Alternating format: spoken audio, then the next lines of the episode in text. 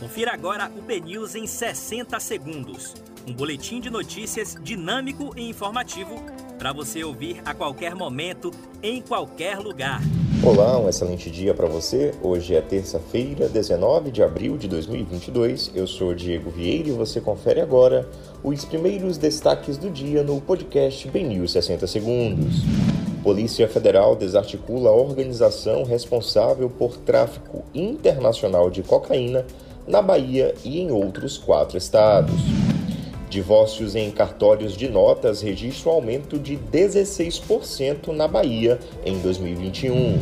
Bahia atingida por 73 mil raios em três dias de chuva.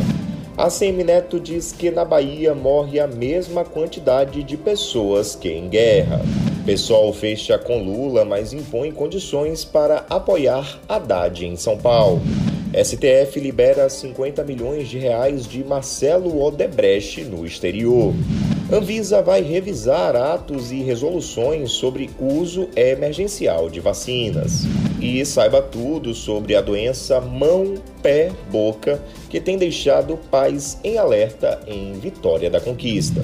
Para você obter mais detalhes sobre essas e outras notícias, acesse bnews.com.br.